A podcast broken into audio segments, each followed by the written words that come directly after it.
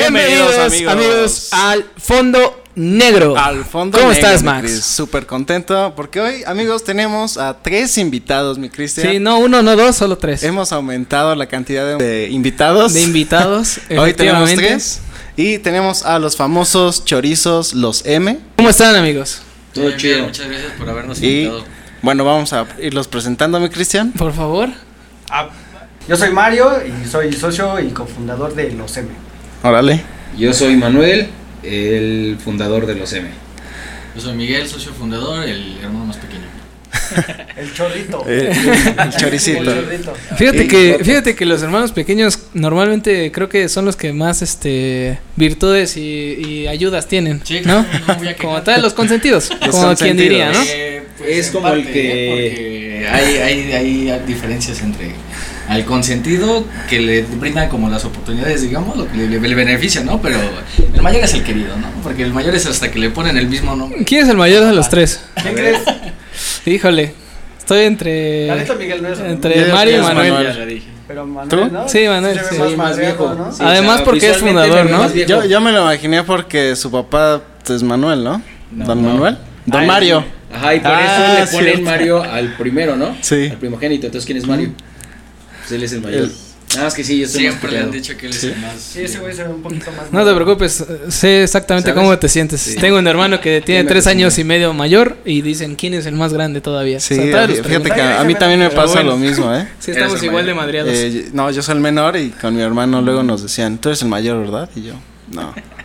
Está Sí, gacho. aparte de que nos llevan como tres años, tres años y medio y es como, güey, no mames. Sí, Ese güey se ve más acabado que yo, pero Incluso bueno. sobre el tema hemos hasta tratado de hacerlo visual, por eso siempre nos sentamos así. Todas nuestras fotos son así. Porque decimos, güey, El mayor. Es que, es que psicológicamente tienes que darle a entender a la gente eso. Sí, porque sí, pues sí. ese güey si lo pones acá, pues no. O sea, de por sí se ve mayor y no. Imagínate. No, pero sí, yo soy el mayor. No, que luego también ayuda la estatura, ¿no? Si cuando uno es más alto, pues podías decir, ah, el mayor es el, el alto. Pues, que Pero ahorita, igual. exacto, ahorita están Sí, igual, pero me han dicho que entonces. estoy más choncho, entonces dicen Ah, que por eso me sí. veo más. Entonces dije, cámara, voy a bajar eso. La barba, pero. Bueno, y también en este episodio estamos incluso, pues como chorizos en esta ocasión, medio apachurrados. Sí. Pero. Medio pues, embutidos Medio embutidos, algunos, ¿no? Pero bien atados. Sí, eso sí, como debe ser. Eso como debe ser, mi Cris. Pues- que están aquí en este episodio, amigos. Eh, para la gente que nos esté viendo, vamos a darles una pequeña introducción sobre lo que es el tema y demás. Eh, chorizos los M, también conocidos como chorizos de M, pero bueno, eso en un rato vamos a platicar. Eh, tienen junto con su familia, pues su papá y su, su mamá, eh, un negocio en donde venden ustedes chorizo. Este negocio ya lleva más de 30 años, ¿no? Es los, entendido de los que 80 fue fundador, ¿no? Su papá inició el negocio Sí. y bueno, pues además el negocio lo han lo, lo mantienen y, y junto con su papá pues, han hecho que el negocio pues todavía persista y además sea bastante sonido en, en Toluca y en varias partes de México. Creo que algo que podemos recalcar es que, eh, bueno, para la gente que no sea de Toluca y que sea de otros alrededores, sabrán que el, o sea, literalmente Toluca es el estado del chorizo, ¿no? El estado del chorizo. Eh, claro que sí. Siento que, que también esta parte de poder generar, eh, pues, un negocio que, que pueda perdurar cuando el chorizo es de lo más competido, entre comillas, pues, eh, de los embutidos en Toluca es de lo más competido. O sea, tú dices, Toluca, quiero chorizo, pero ¿en dónde lo puedo conseguir? Sí, sí, siempre está eh, esa, esa incógnita, ¿no? Siempre no, alguien te dice, ¿y dónde, ¿y dónde está, dónde es bueno el chorizo, no? Justo. Entonces, eh, para todos los que nos están escuchando, eh, pues nosotros queremos hacerle esta invitación a que vayan a los M a comprar choricirri. Porque Choricirri. aparte, eh, tengo entendido que su papá fue el fundador, eh, pero digo, no, no quiero tampoco entrar en detalle del secreto del chorizo, ni cómo lo hacen, ni eso, porque, digo, si nos quieren platicar, adelante. Este, a lo mejor y no los secretos ni la magia detrás de ello, pero sí a lo mejor y cómo se elabora un chorizo, cómo, cómo hacen para que eh, mantengan una tradición de su papá, ¿no? Porque como en todos los episodios a veces nos toca eh, que el papá es este doctor y el hijo tiene que ser doctor, ¿no? En este caso su papá eh, empezó con un negocio de chorizo y sus hijos ahora también salieron choriceros, entonces también está chido. Eh, ¿Cómo le hacen para, para que perdure esa tradición de su papá y ahora enfocarlo hacia ustedes sin perder la esencia de su papá? Que te platique primero, entonces creo un poquito de la historia de Don May. Don May. Sí, Pues literal mi todo hasta se remonta al año. Toda mi familia en sí es de Hidalgo, del estado de Hidalgo. Ok. El pueblo se llama Singiluca en Hidalgo, de Hidalgo.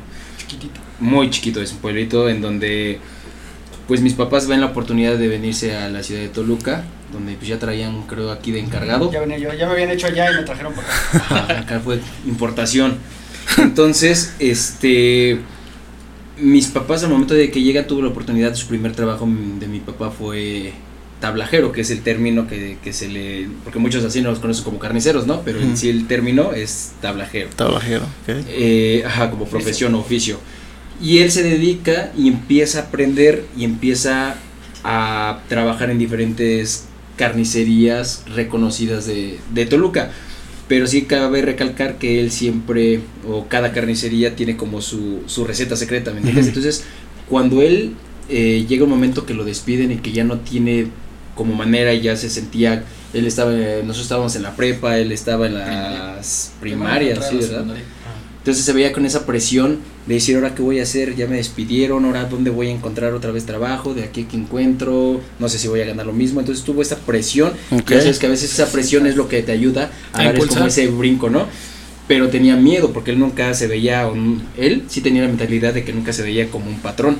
Siempre fue como voy a ser el trabajador, pero voy a desempeñar bien mi trabajo.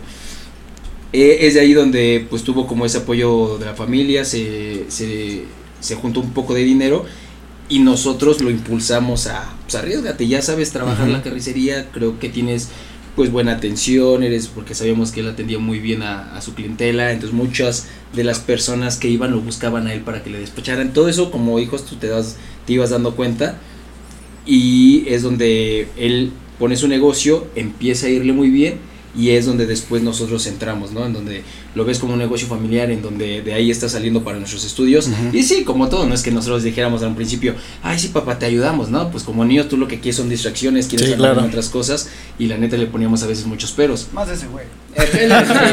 Juraba, este no güey, me gustaba este güey juraba, es más, ni ir le, le decía a mi mamá, llévale de comer a tu papá, no, es que porque yo, ya sabrás, ¿no? El, el berrinche de niño. Bastante latoso entonces. Y es donde eh, ahí yo sentí que recaía un poco en mí la, la responsabilidad de cómo continuar con el negocio, porque pues él andaba como en otros temas, eh, ya eh, se fue a trabajar a Interjet y tuvo algunas este, otras actividades y yo como estudié administración porque yo iba para diseño gráfico. Y te digo, en un principio nosotros decíamos, Ujú. sí, es el negocio familiar, pero no significa que todos vamos a seguir eso. Exacto. Cada quien iba, yo a últimas decidí por esta presión, sí fue una como presión familiar, en el que dije, no, estos güeyes no se van a hacer como caro y que desaparezca algo que, traba- que le costó Tanto. tanto. a nuestros padres. Sí. Entonces dije, ¿de qué manera? Y nada más yo iba a inscribirme a diseño gráfico cuando me topé a dos amigos y me dicen, ¿qué pedo, güey? ¿Qué haces aquí? No, pues me vengo a inscribir, ¿qué van? Pues, ¿Tú qué vas a estudiar? Y yo, pues yo voy para eh, diseño gráfico. Le digo, ¿y ustedes? Pues administración. Le digo, a ver, préstame sus, sus eh, materias. Dije, ah, pues esto como que sí les gustaría a mis papás. Ah, me inscribo con ustedes. Y así fue. Simplemente me metí en Ajá. administración y de ahí es donde yo todos los proyectos que iba elaborando los enfocaba al negocio familiar.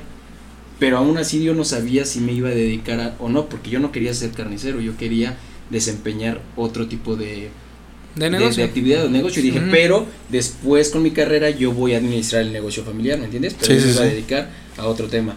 Pero ya se fueron dando, yendo la- este, dando las cosas y poco a poco los empecé a, les empecé a contar este como mis El ideas, proyecto. el proyecto, y Muy es donde básico. nosotros íbamos diciendo, güey, es que me choca, ya te empezabas a hacer bien, bien toluco, ¿no? O sea, Ujú. esa, generar esa identidad y, y donde escuchábamos gente que decía, ah, es que voy a Toluca y no encuentro buen chorizo, Ok. y no hay tan bueno, y ese, De hecho, una pregunta que, bueno, que tú decías de, es que eh, Toluca es muy reconocido por lo mismo, ¿no? De chorizo, pero ¿dónde- no hay un lugar donde comprarlo. Justamente esa pregunta era la que empezaba acá a cosquillarle. Era así como de, oye, pero amigos, ¿no? Que le decían, y sí, resulta que después me decían lo mismo, amigos de Ciudad de México por lo regular, Ujú. decían, oye, voy a Toluca, pero ¿dónde lo compro? O sea, pues, y recomendaban carnicerías, siempre le hemos dicho eso, siempre recomiendan carnicerías en un punto específico donde puedas comprar chorizo, ¿no? Y hay veces que hasta recomiendan mejor hasta de, de Walmart y pues, pues, ni siquiera es un buen chorizo, ¿no? Bueno, o sea, al menos nosotros lo- no, no decimos que es, o- no es malo, pero no es como debería de ser, porque aparte lo hacen en otro lado y dicen eh, chorizo estilo Toluca, y ni siquiera es de Toluca, ¿no?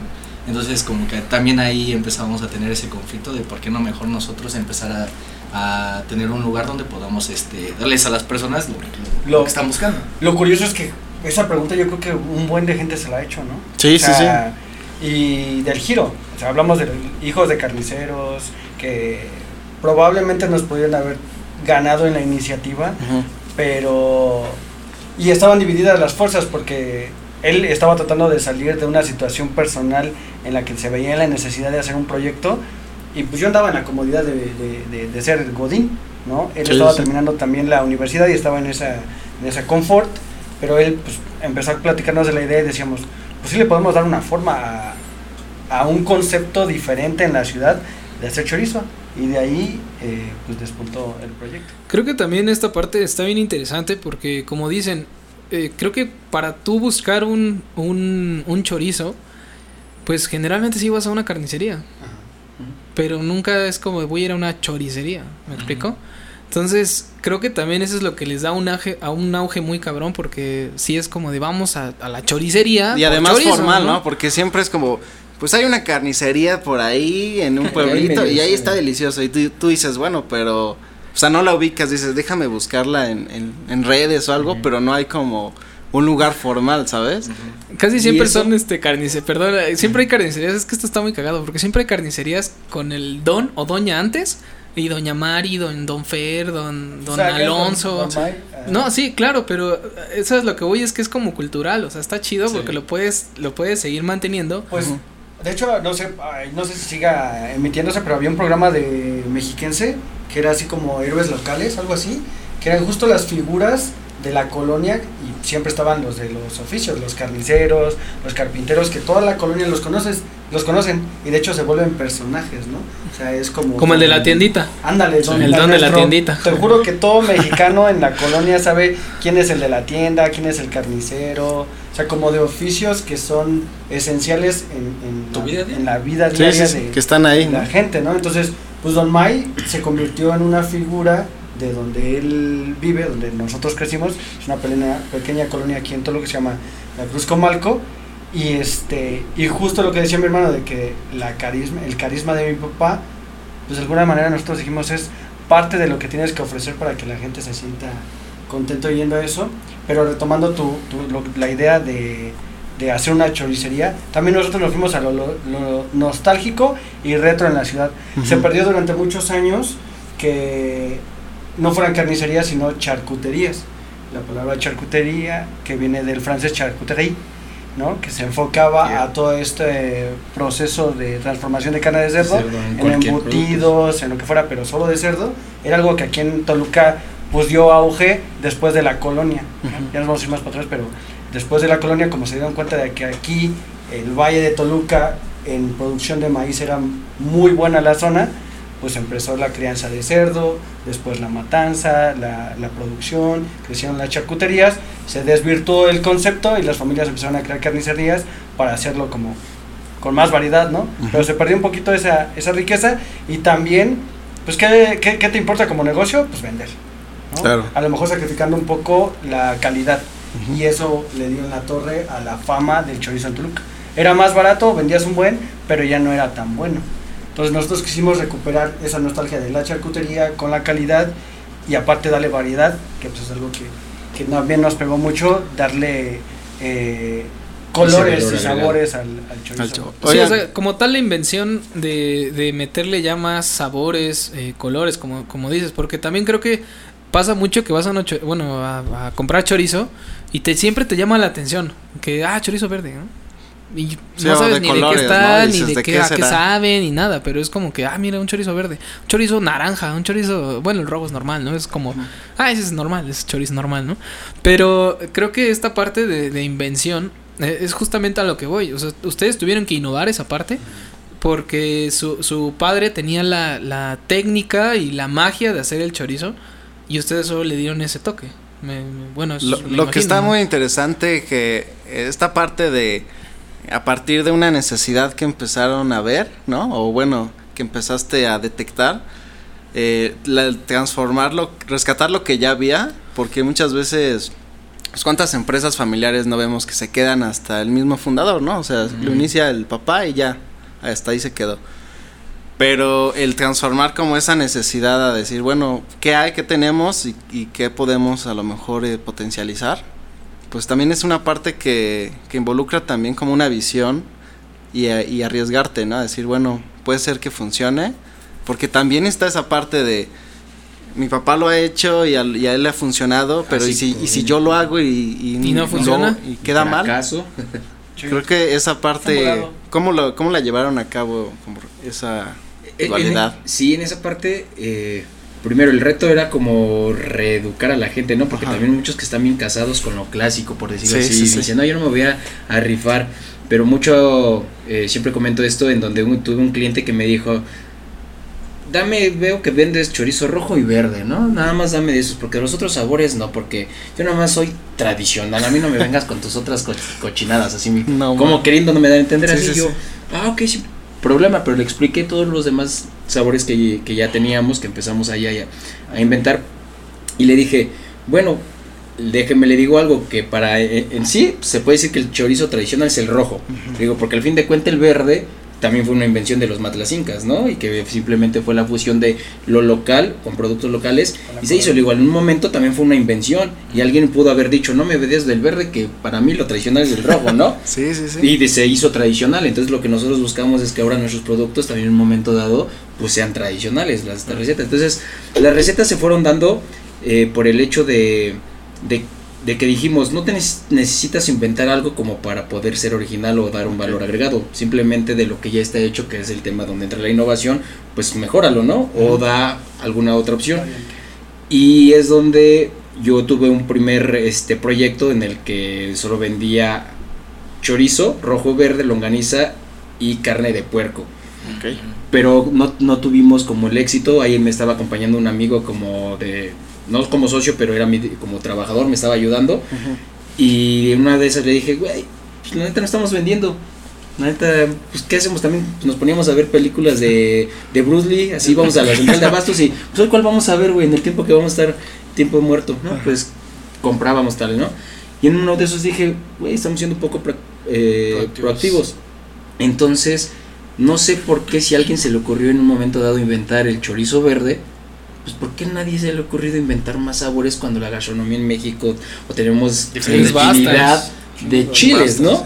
Entonces dije, yo soy amante del picante y me considero amante del chile habanero. Entonces dije, ¿por qué no hacemos un chorizo de habanero, uno picoso? Pero dije, también si le metemos puro habanero, va a estar muy intenso, ¿no? Sí, Entonces sí, hay sí. que equilibrarlo, le pusimos manzano.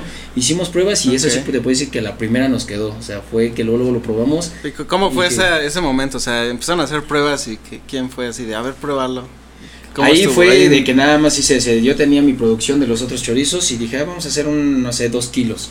Ok. Ya teníamos dos kilos de carne, molimos, mezclamos ingredientes, que siempre toda la base es la misma receta que mi papá se puede decir que él inventó y es la misma base para todos. Lo único que cambia es el adobo, que son los chiles. Entonces de ahí eh, empecé a hacer la mezcla, intenté ponerle tanto de, de chiles para que no fuera tan picoso y dije, pues hay que freírlo. Y eso sí, cuando empezamos a freírlo dije, güey, va a estar bien picoso porque como es producto natural, chiles Ok. naturales, pues al momento que se están cociendo, pues va soltando el aroma, el, el humo, y empiezas a toser. Entonces estábamos sí, sí, sí. tosiendo así bien cabrón.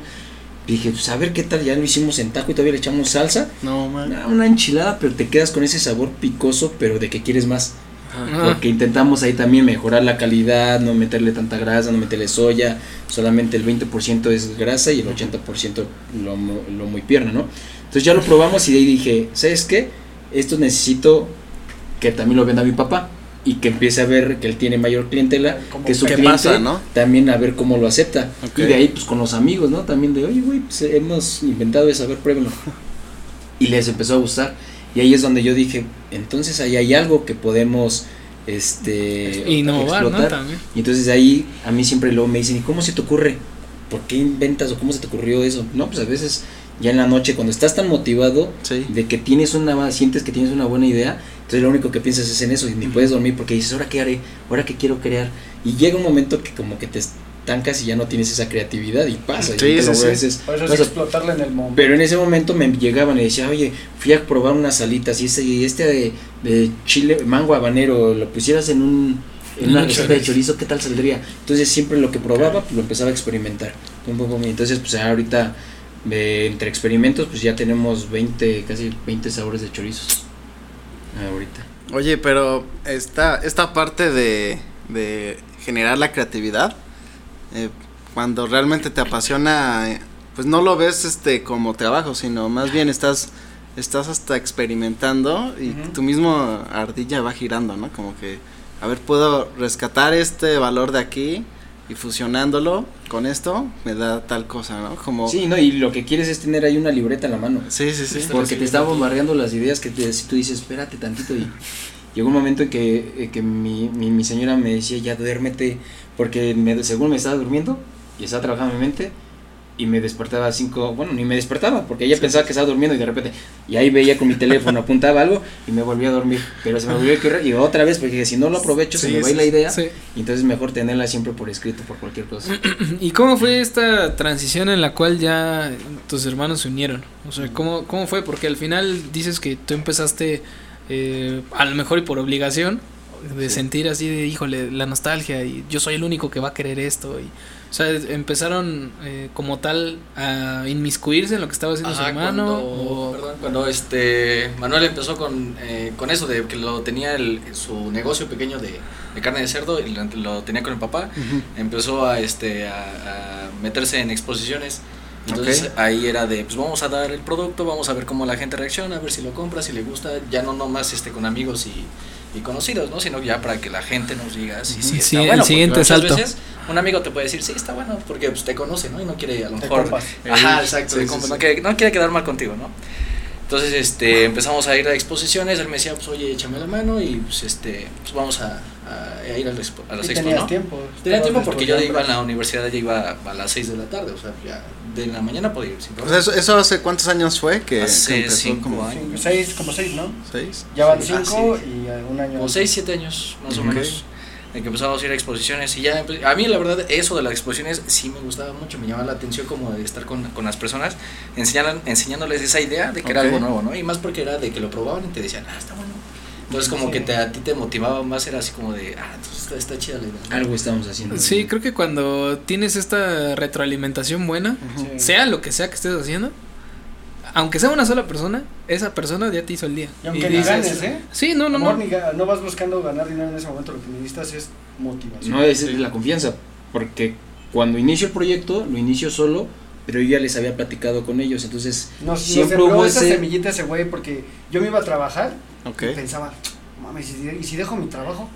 Y mejor me aviento con ese güey. A lo mejor, o sea, sabíamos que el oficio papá riesgo. dejaba. Claro, pero claro. nuestra idea era un volado. Sea, Sí, y sí, yo sí. ya tenía un trabajo, pues, bien pagado. Estable, ¿no? seguridad Y todo.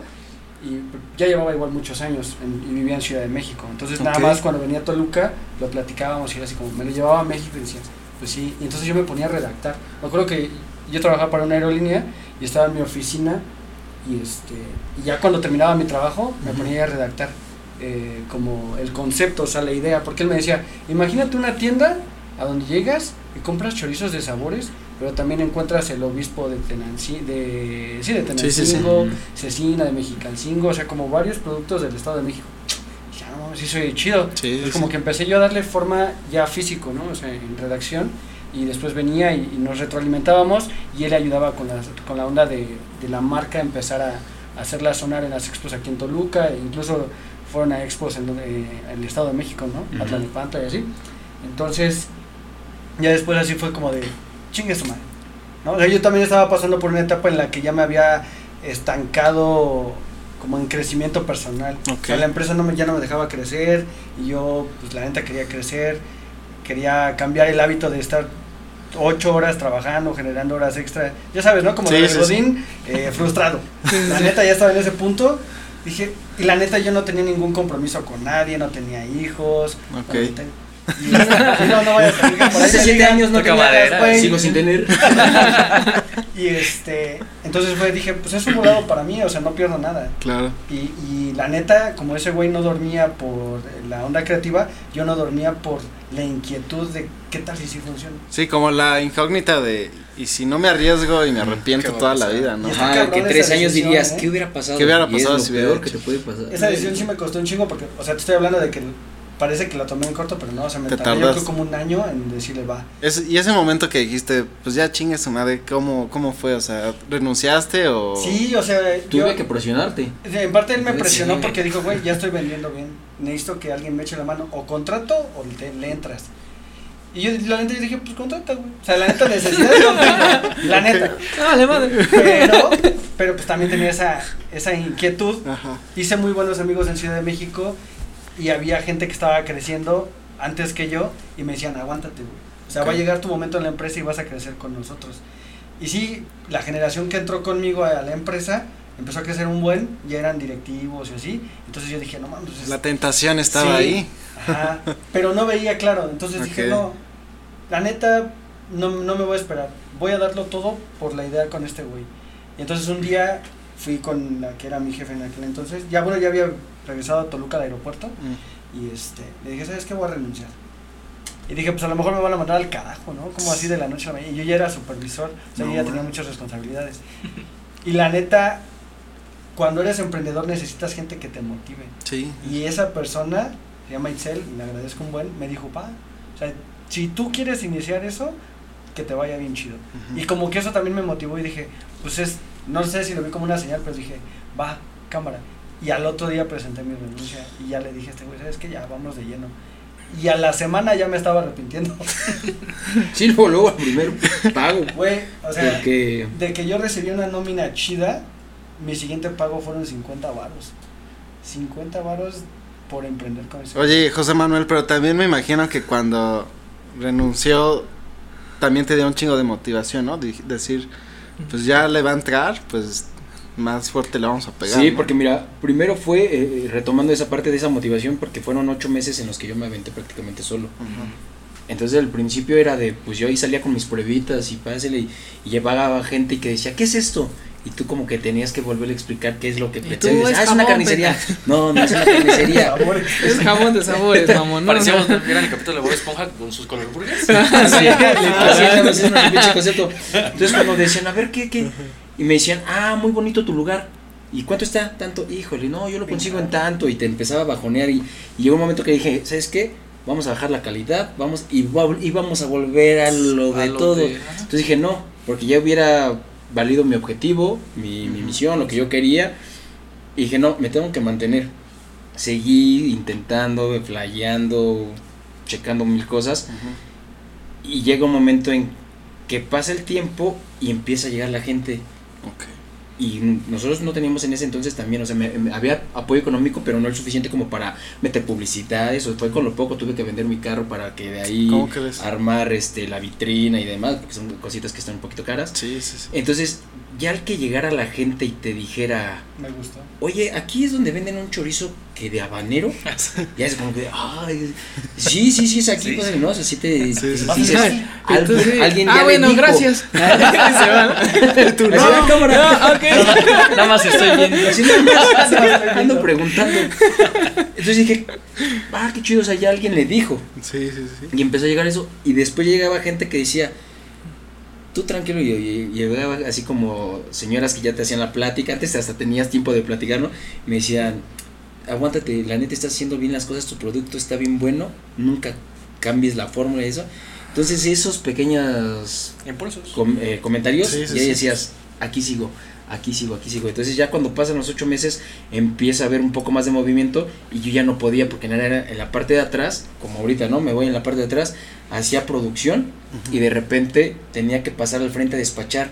Y entonces yo por acá lavándome las manos y de repente me llegaba más gente y no terminaba. Un día terminé hasta las 12 de la noche amarrando cuando abría a las 9 de la mañana. Y ya es donde yo ya me estaba dando un colapso de, de estrés. Sí, sí, sí. Y le dije, güey, ya necesito que me digas sí o no. Sí, güey, ya, ya casi. Ya, el Ya casi renuncio. Este güey sí, y yo, ¿no? Pero ahí yo ya, al menos ya me estaba dando a lo mejor como un pequeño lujo de decir, ya puedo sacar a mi familia porque yo ya tenía la presión de un hijo. Ok. Y pues era de, pues ahora sí te puedo dar algo. Porque yo me sentía así como que mi papá no sabe, me ayudaban y te sientes el poco hombre, ¿no? De, o sea, mi papá es el que está dándole las cosas a mi hijo cuando pues yo soy el que tengo que, Sí, claro. que, que dar esa parte. Y, y ya, cuando llega este cabrón, es de nuevo repartir lo poco que ya sentía que iba, pues ahora entre dos. Y pues vamos a Michas porque quiero que entres A full. a parejo, ¿no? O sea, que al 100. Este güey también así, pues ya casi casi llorando en su semana, así de, pues, ni de pedo, 50 ¿no? varos, ¿no? Sí, yo me acuerdo de a Sí, 100, pero entonces a 100, ponle la sí. media 75. Sí. Entonces- Ni, ni, el- ah, ni para la gasolina del carro me alcanzó esa semana. no Sí, pues él acostumbrado, yo a lo mejor pues ya, eh, pues yo ya al menos sentía un, una- un pequeño Claro. respiro.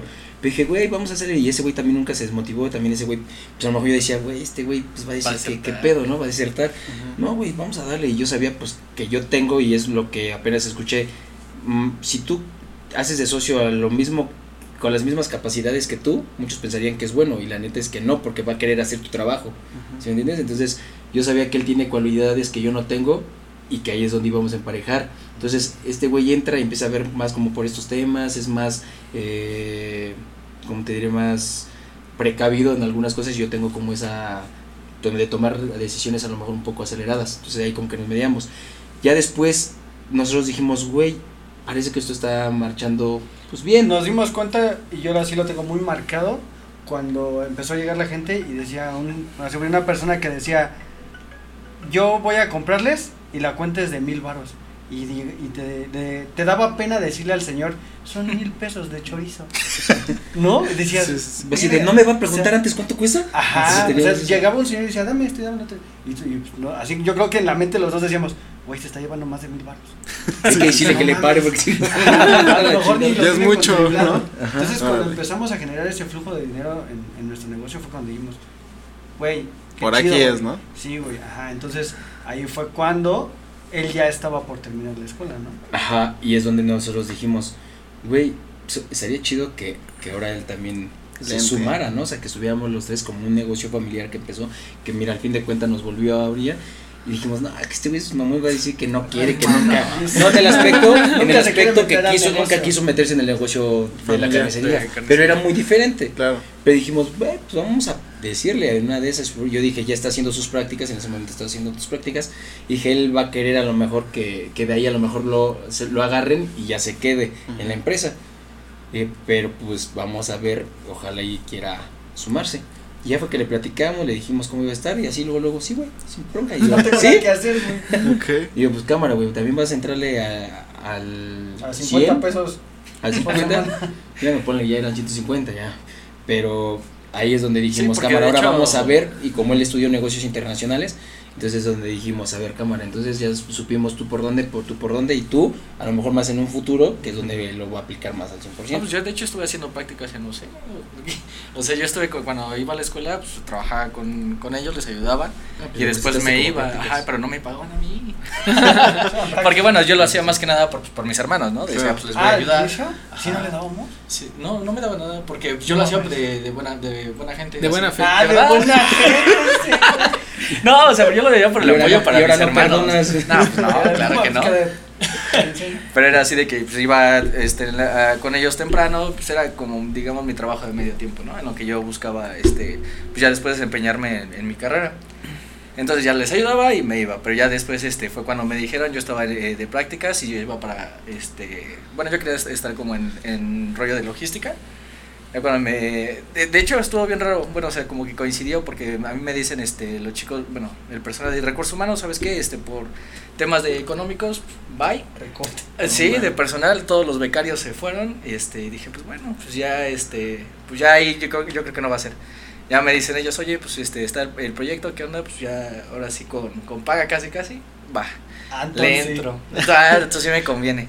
Pero estuvo tan chistoso porque después como, ya que estaba con ellos, ya estaba en todo el negocio, pasa un mes y me vuelven a marcar los de la empresa.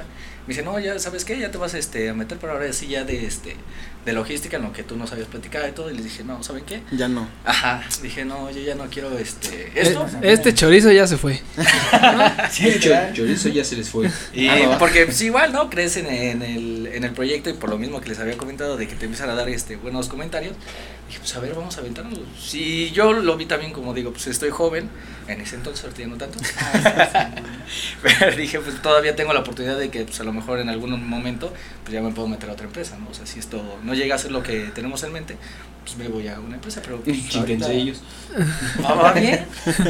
Creo que esta parte de, de tener un negocio familiar y más como con tus hermanos, para mí es algo súper chingón. Digo, yo tengo solo un hermano y la verdad es que a mí me encantaría hacer algo con él, ¿no? O sea, creo que siempre ha sido esa parte de, de querer hacerlo con alguien familiar. Una, por la seguridad a lo mejor y de que no te vayan a chingar. Bueno, que al final hay, hay, Sí, hay todo puede familias pasar, y todo ¿no? puede pasar, ¿no? Sí, sí, sí. Pero es un poquito más de seguridad porque sabes que es familia, ¿no?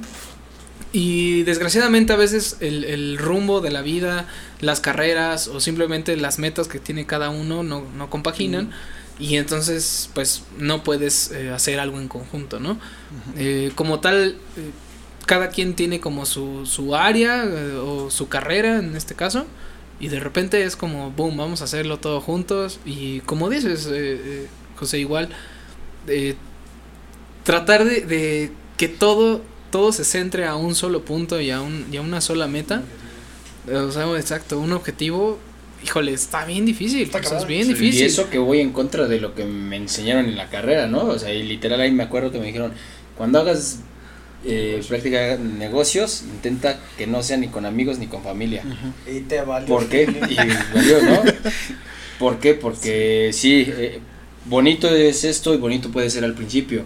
Lo cabrón es después que, puede que haya hasta indiferencias y que por el negocio pues tú ya no continúes con, con Claro. o sea, ya tengas estos problemas con tus hermanos, ¿no? Entonces, si es algo que sabemos perfectamente que nos estamos arriesgando, pero que digo, no siempre tiene que ser como eh, un, ¿cómo te diré? Que a fuerzas tenga que pasar. Entonces, pues nos estamos echando el volado, intentar que siempre, por eso intentamos poner reglas desde un principio, ¿no? De, a ver, cuando pase esto, tenemos que hacer esto, intentar no irnos por por lo que digan los demás o porque por, simplemente por un arranque eh, el negocio valga, o sea, siempre intentar primero nosotros como hermanos y después el, el negocio, ¿no? Pero pues también el negocio, pues si no ah, jala o no jalamos parejos para el negocio, pues también va a empezar a haber este tipo de conflictos. Y es que ahí creo que entra mucho la frase, eh, pues muy icónica, ¿no? Que la familia y el negocio es com- algo completamente distinto, ¿no? O sea, el trabajo, los amigos, la, o sea, la amistad y el trabajo es completamente diferente. Sí, ¿no? Como otra personalidad, ¿no? O sea, la de la chamba y la de la familia, ¿no? Que te, te cuesta separarlo, trabajo ¿no? generar eso porque cuando empezamos, o sea, de, que pasó, carnal. ¿No? Este, Nos repartimos todo bien, pero conforme van cre- creciendo las responsabilidades, este, las, ¿cómo decirlo? Lo- la- las trabas, los problemas que te va dando el negocio, solucionarlos divididos en tres, está cabrón. Sí. O sea, y, y pla- y platicamos con gente de, de- del emprendimiento en la ciudad que dicen, bueno, pues yo soy el, el que creó el, el negocio, soy una sola persona, yo tomo decisiones, yo veo cómo soluciono los problemas, pero es mía la decisión, ¿no? Entonces ahora repartir esa decisión en tres personas, que no solamente son tres cabezas, sino que detrás de cada uno viene gente que te influye, ¿no? Claro. Y vamos desde pareja, Sí, amigos, sí, todo eso, está cabrón. Entonces, sí hemos sabido mediarlo, no, no decimos que no hemos tenido problemas, pero parte de poder mediarlo es la formación que tuvimos como familia. Ok. Y es por eso que dentro del concepto de negocio y de marca, Ujú. de hecho decimos somos familia Los M. O sea, la marca es Los M, pero como concepto somos una familia que incluye a nuestros clientes, pro- a- perdón, clientes, proveedores, nuestros trabajadores. ¿Por qué? Porque lo que Don May y Doña María, que Ujú. son nuestros padres, y, y nos generaron fue eso, ¿no? Como, como el concepto de familia muy fuerte, muy unida, y tratamos de, de, de alguna manera proyectarlo, y haciendo referencia a lo de la marca y el nombre, DM, que fue nuestro nombre inicial con el que mucha gente nos conoció en la ciudad, parte de Don Mario y Doña María porque son DM.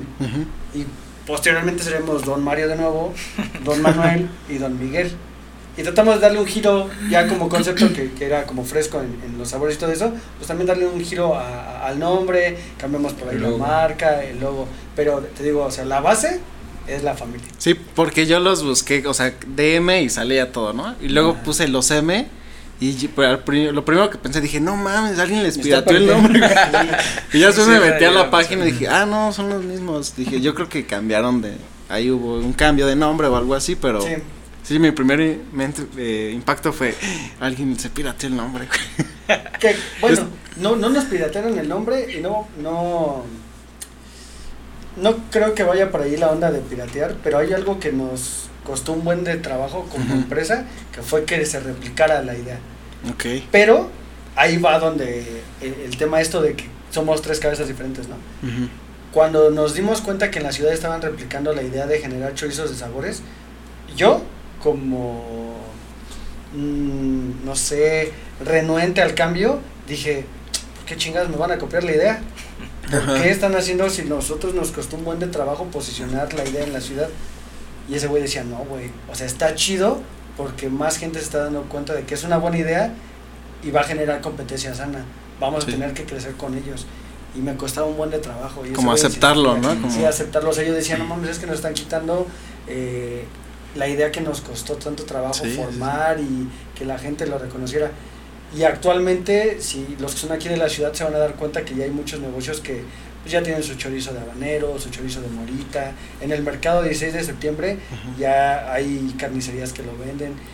Y ya actualmente me empapé de la idea que ese güey me compartió de, no mames, pues, me está generando una competencia que si esos güeyes son buenos, pues yo tengo que ser mejor. Y entonces ahí nos vamos escalonando y va en pro de la ciudad.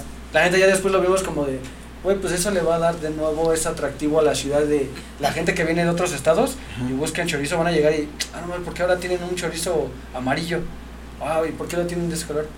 Nada más nuestra chamba es ser mejores y, y, pues qué bueno. Y eso va a generar que también los demás pues van a decir, ahora yo quiero hacer, pero entonces si voy a ofrecer, voy a ofrecer también de calidad y van escalando, se van haciendo mejor para que el, el, el fin de cuentas que va a ganar pues es el cliente, ¿no? O sea, no necesariamente si Variedad. nos compra, o sea, ya a lo mejor nos compra porque ya nos ubican, se casan con nuestra marca, pero si ya hay- la intención yo lo que siempre veía es de, y lo que siempre decía, Güey, es como si el que inventó el chorizo verde hubiera dicho, no, ni madre, yo nomás lo tengo que vender y nadie más. Pero ¿por qué se hizo Toluca famoso también? Pues Sí. por el chorizo verde. Entonces la idea es que cuando alguien venga, yo siempre lo he visto así, que alguien de fuera, Ciudad de México, vete a Ciudad de Toluca, güey, y compra chorizo en donde encuentres lugar, va a haber chorizo de sabores y buenos, independientemente de... Porque al fin de cuentas, y yo siempre lo veía en mercados, cuántas carnicerías no hay juntas una con Sí, otra. sí, sí. Y cada quien, pues la gente va a decidir dónde. Pero entonces esto tú haces también esta, generas esta eh, competencia, este, o sea, sana, exacto, pero que siempre sea para, para mejorar. Y lo que nosotros también traemos, que es como nueva mentalidad, es de, se ve mucho, más en Toluca, pues, también pues puede ser que en otros, en donde dicen, ah, tú eres mi competencia, mira, somos polos opuestos, tú a lo tuyo, yo a lo mío, y Sí, ni como rivales, digas ¿no? la palabra, Ujú. cabrón. Y, y así ha sido, ¿eh? Pero, este, yo lo empecé a ver de otra manera y de decir, ¿por qué en lugar de estar como a esa distancia, por qué no juntarse, empezar a hacer cosas, a colaboraciones en donde te empieces a, dar a, a, sonar? Porque yo digo, sumas, pues entre más sumes, pues vas a llegar a más lados, ¿no? Entonces, Claro. es de, pues sí, van a conocer también su marca, pero también van a conocer mi marca. Entre los dos podemos ir, no nada más entre los dos, tres, y yo puedo decir que aquí hay varios productores de chorizo muy buenos. Entonces nada más es como dar ese, ese impulso y que ellos también tengan esa mentalidad y nos hemos topado con, con que sí, que ya traen las nuevas generaciones esta mentalidad de sí, vamos a ver qué podemos hacer como Sí, colaboración. de colaborar. ¿no? Entonces ya va más, es si un Pepsi tema generacional. hicieron. O sea, Y Cinemex ¿no? Ah, Sí, Y sí, habla de eso. sí, ¿no? sí. sí. De hecho, estamos escuchando, ahorita- bueno, les sugerí a mis hermanos un podcast que se llama Guerra de Negocios, está muy bueno, lo recomiendo, y habla de esta competitividad de las grandes marcas a nivel mundial. De, pues, obviamente algunas se han tratado de destruir, ¿no? Sí, los años, pero hay otras que han hecho sinergias, como las grandes marcas de Coca y Pepsi, Sony con Microsoft, que siguen compitiendo, pero se dan cuenta que también hay un una- mercado en el que pues puedes venderles la idea de vamos a aliarnos para algo mejor. Claro. La parte cultural también tiene un auge muy grande. Cuando tú vas a comprar un chorizo a, a carnicerías, a mercados, ¿Cuál es la diferencia de que tú le compres a uno que le compres al otro? Una, te vas por precio. Dos, te vas por si hay gente o no. Tres, si el lugar es limpio. Bueno, esos son como los, los tips que creo yo son como los buenos para ir a comprar un chorizo. Creo que el principal ahorita, lo, bueno, lo que he visto es que primero se van por recomendación. O sea, al menos aquí es por recomendación de yo te recomiendo que vayas a este lugar y ya después vienen lo que comentas, de que el lugar esté limpio, de que es este, pues no sé, de que se vea antojable, porque hay veces que el producto no se ve tan de buen aspecto y pues no lo compran. Y, de hecho, bueno, yo siempre lo he dicho, lo he dejado como los tres pilares, ¿no? Donde yo como negocio cuando inicié, yo lo primero que decía era un lugar limpio y deja de limpio es la imagen. Entonces siempre lo comparé como cuando andas con una novia. La, neta es que muchos dicen, ay, es que me fijé en tu sonrisa. No, o sea, primero, si una chava no es de que hay tus sentimientos, ¿Qué no, le ves? porque para los sentimientos primero lo- la tuviste que haber visto Claro. y dijiste, me gustó. Sí, físicamente. La idea es eso, que alguien pase, a, haz bien tu negocio, tu local, tu fachada, todo eso. Entonces, lo primero que van a hacer es, de, ahí está bonito el lugar. Eso ya es como una atracción Sí, al, al cliente. Después, ¿qué pasa con la chava? Pues ya, ya que te gustó, pues empiezas a tratarla bien, ¿no? Y ella también empieza como que el trato es muy bueno, entonces ya como que dices, ok, El y trato. ya como fui, ya me gustó, ahora me trató bien. Entras y La de una atención del vez... cliente de la chava. ¿eh? O sea, que dirías que es la atención al cliente, la chava. No, no, No, por eso no, es, el proceso. Ah, es el proceso. o sea, La chava es primero, el proceso. Exacto. Yo veo la chava ¿Te y yo ya voy a querer interactuar. Sí. Entonces ves el negocio, pues ya te llamó y vas a querer entrar. Ajá, es el primero. Después, pues dices, ya el que estoy, me- el trato que, que tú le das a la chava es como ella también va a decir, ah, ok, pues este güey pues se ve que puede ser candidato, onda. ¿no? Lo mismo, llega el cliente y tú lo empiezas a tratar bien y es como, ok, tu lugar está bonito, me estás tratando bien. Y ya el último, pues ya que pasa con la chava, que le das el besito, te vas más allá, pues ya hubo como esa conexión. Entonces nosotros ahí cuál va a ser el producto. El besito al cliente. El producto va a ser Hasta luego, muchas el gracias. besito al chorizo. O el besito al chorizo, sí, justo. Por eso al final se le da un besito. Entonces, cuando ya prueban el chorizo, literal Bonita ese va a ser como el besito a la chica. Claro. Y ya es donde puede que te siga comprando, o ya Sí. literal se casa, Se te casas con la chava y el cliente se casa con tu marca. Entonces ahí es donde ellos deciden si sí o si no, pero pues es imagen, eh, trato, porque no a todos aquí en o sea, Sí, sí, sí. ¿Cuántos literal- carteles no te han tratado mal? No, vámonos con Pero sí es Como indiferencia, ¿no? Sí, sí, O sí, sea, sí. literal, la típica que, bueno, sí, pase acá, acá. O sea, la, a mí la, la verdad es de las cosas que a mí más me molesta y que mi papá siempre me, me enseñó que siempre el trato es lo primordial primero, claro. y que cuando te tratan bien y le sacas una sonrisa y le das la bienvenida, que a lo mejor viene una persona de malas, pero tú le dices bienvenido, muy buena tarde, ¿en qué? ¿Cómo has estado? Porque a veces nada más ni siquiera es qué vas a llevar, es ¿cómo has estado? Y hasta como que se quedan con una reacción de ¿qué pedo? Pues, no, Sí, pues sí, muy bien, ¿y tú? estamos en Toluca, ¿qué te pasa? Y haces esa integración. Sí, y haces pero eso es lo que les cae de raro. Y, Claro. y empiezas a hacer esa conexión primero y hasta ya como que echas un poquito de relajo. ¿Y qué vas a llevar? Tal, tal. Ah, cuídate, amigo, que estés muy bien. Y nos han hecho ese comentario de muy buen trato. Entonces es lo que queremos transmitirle también a los que trabajan con nosotros. Que eso no lo pierdan porque es parte de la esencia del negocio. Pero ahí va como doble filo, ¿no? Porque te puede tocar el cliente mamón. Sí, claro. Que Sí, aunque sí. tú le digas, ¿qué tal? ¿Cómo está tu día? Así de, Algunos buenos días, molesta, ¿qué tienen ¿no? de buenos, cabrón? ¿no? No, sí, O sea, no, güey, no, es como, no, eso bienvenido, sí, sí, sí. dame un kilo de chorizo. Solamente saberlos tratar. Pero, Exacto, sí. sabes, medias. Sí, pero claro, ya deja, pero ya deja cuando es al revés. esa semilla de buen trato, ¿no? A lo mejor la persona no lo es, el cliente, pero pues ya ahí ¿Quién es sabrá él, ¿no? Eso no te va a cambiar. Exacto. Quien esté en la fila lo va a notar. Así lo trataron bien y ese güey bien mamón. Bueno, Sí. es Pues, como, pues no hay de podemos todo, juzgar ¿no? también porque no sabemos el nivel de problema que pueda Claro, tener, sí. ¿no? También. Y me ha tocado que al, llega una segunda, una tercera, la tercera ya te, te da te hace una sonrisa o al menos te dicen bien. O sea, literal sí lo cambias, o sea, es más fácil que a lo mejor tú lo puedas moldear y no dejar de influenciar para que él te modifique y ya digas, buenas tardes, o ya sepas de ahí viene el mamón, ¿no? Sí. de, ¿qué va a llevar? Sí, ya sé que quiero un kilo de chorizo, ahorita se lo doy. Pues no, porque la atención pues siempre debe ser pareja para todos. Oigan muchachos, una duda. Después de esta, regresando un poco después de, de que empezaron a, a llevar el negocio, este, que ya los tres estaban juntos, ¿cómo fue la idea? Este, porque mucha gente pues lo, los ubica por el programa de Shark Tank, ¿no? ¿Cómo fue la idea de, de meterse al programa? ¿Cómo se les ocurrió? ¿O qué? ¿Cómo empezó esa travesía? Pues tenemos un güey en el equipo que es Ideas locas. está chingui chingue en las cosas y ese güey Está muy chido. se le trepa una idea, sí, está muy chido. Yo creo que es una aptitud de la, de la gente. Ok. Eh, este güey es muy cuando se le mete una idea, ahí se clava, ahí se clava y como dice él no duerme. Ujú. Entonces ese güey obviamente en, en su mundo los negocios eran su, su- su- parte, ¿no? Ok. Y él, él ya veía Shark Tank. Yo ni de pedo conocía ese programa. O sea, la neta no lo topaba. Y ese güey empezó a, a tener la, la inquietud de, de, de en algún momento. Él me decía, es que yo siempre pensé que algún día iba a estar en ese programa. Y dije, Ok. "Ah, sí estás muy cabrón. y le- le- porque yo no soy así. ¿no? A lo mejor yo no tengo esa, esa mentalidad. Y pues ya de ese güey salió el pedo, platícales. Sí, ahí fue como un pedo guajiro, soñador, pero en el que yo me estaba viendo en los en el primer, segundo año, no, de hecho tú todavía no estabas, No. creo. Entonces fue en el primer año Ok. donde cuando también en lo que empezaba a crecer el negocio, pues tenía mis tiempos muertos, Ujú. súper muertos. Entonces yo dije, pues voy a tantito a rentar cable o algo, pues para mínimo entretenerme. Y descubro el programa. Y imagínate, tú como emprendedor, encuentras un programa que apoyan a emprendedores, pues, tú te sientes así de, bueno, mames, Entonces, pues, ahí chingón". tengo que estar. ¿no? Es como Sí, encontrar te- Chabelo cuando quieres regalos. ¿no? Y entonces yo me casé tanto que, que empecé a ver todos los capítulos y no me lo perdía.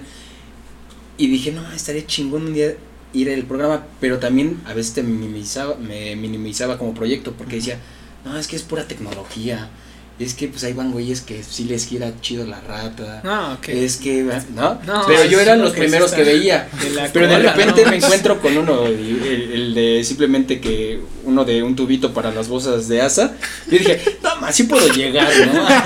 sí puedo Sí, sí, participar al menos, ¿no? Ajá. Y empecé a meter un buen de solicitudes y empezaba a verlo y ya, pero yo ya bien clavado con el programa llegaba, o sea, lo veía en el negocio y aparte en la noche cuando había repeticiones, pues si no lo había visto, ahí me clavaba y de repente empezaba, eh, si eres, bueno, tienes un negocio y bla, bla, bla, pues mm, para la siguiente temporada inscríbete y mándate información y yo, de aquí soy. Y ahí me veías redactando un chingo, así, pum, mandaba mi información y pasaba al otro día y así el chiste que mandé como unas 30, 50 ¿Cómo solicitudes. Jamás, jamás me hablaron y es donde siento que a lo mejor estuvo bien porque todavía mi negocio estaba muy pollo y hubiera ido a hacer el ridículo, la verdad, porque hubiera dicho números a lo pendejo. Entonces, pasa el tiempo, pero no lo descarté, dije, bueno, ahí vamos. Y de ahí empecé a ver la, eh, empecé como a comprar revistas como para poderme también pues, Como meterme un poco más ajá, de- del tema del emprendimiento y empecé a comprar la revista de Entrepreneur. Y de ahí dije, ah, ok, y empecé a ver como datos de personas que ya habían salido en, en Shark, empezó como que tener este hilo, ¿no? ¿Sí me entiendes? Entonces dije, bueno, pues a lo mejor voy por buen camino. Y de ahí decidí y dije, voy a poner una en práctica una ley y dije, quiero salir en la revista Entrepreneur, lo vi como objetivo y dije, a ver qué tengo que hacer para salir en la revista y para cómo había una convocatoria en donde participé, mandé toda mi información y también les dije, güey, voy a meterme esto. Ya ahí sí, ya estábamos. Ajá, y ellos me dijeron, no mames, güey, ¿cómo vas a salir en la revista Entrepreneur? Y yo, bueno, el chiste que yo mandé mi información, quedamos y de ahí eh, participamos, eh, quedó como los 60 rockstar del emprendimiento y dentro quedé en semifinal eh, con el proyecto. La final, el que, el que ganó se iba a, a Silicon Valley y el que ganó fue uno de los participantes que estuvo en Shark que se llama Salsa la Perrona y que no ahí no ganó en Shark, bueno, no le invirtieron, pero sí ganó acá. y Yo así, no, ma, maldita sea, yo quería irme a, a Silicon Valley, pero pues ya no ganó y me desmotivé. O sea, Ok. llegó un momento que como que me desmotivé en lugar de verlo como algo chido, me desmotivé. Y de hecho un amigo que conocí, también ahí conocí ya varios que habían participado en Shark, me dieron con su plática y me dice, no, pues ahorita de hecho hay casting, si quieres yo te llevo para que a ver si quedas para la tal temporada. Y yo, no, güey, no es mi momento, porque me sentí No, bajoneado en ese momento de que no había Chicaste. no, Sí, me sí. achiqué, exacto. Volví a desconfiar un poco en el proyecto. Y ya fue que, que dije, no, güey, así está bien, ya llegará mi momento. Y el punto es que al menos sacaron la nota y salimos en la revista de Entrepreneur. Y dije, bueno, ya está mi primer objetivo marcado. Dije, ahora sí, pasó el tiempo y dije, ahora sí, mi segundo objetivo es ir a Shark como de lugar. Sí o sí. Y iba a intentar volver a mandar cuando nos hablan de Canal Sony y ellos nos hacen la invitación a nosotros para participar en Órale. el programa. Pero todo fue porque nos vieron en la revista y de ahí nos contactaron para poder salir. Entonces es donde dije, güey, o sea, ya está más cabrón y Está cagada sentimos. esa historia de... Ajá, de, de ahora vamos y te invitan. Entonces yo es donde yo dije, para llegar a un medio, pues primero te visualizas y qué tienes que hacer, porque muchos piensan que, ah, ok, si solo es pensar y ya con eso de pensar lo jalas, no, es ver los medios para poder llegar a ese fin. Y de ahí es donde yo dije, oye, a ver, primero este es mi primer reto, quiero salir en la revista. Mi segundo reto es este... Shark Tank. Shark.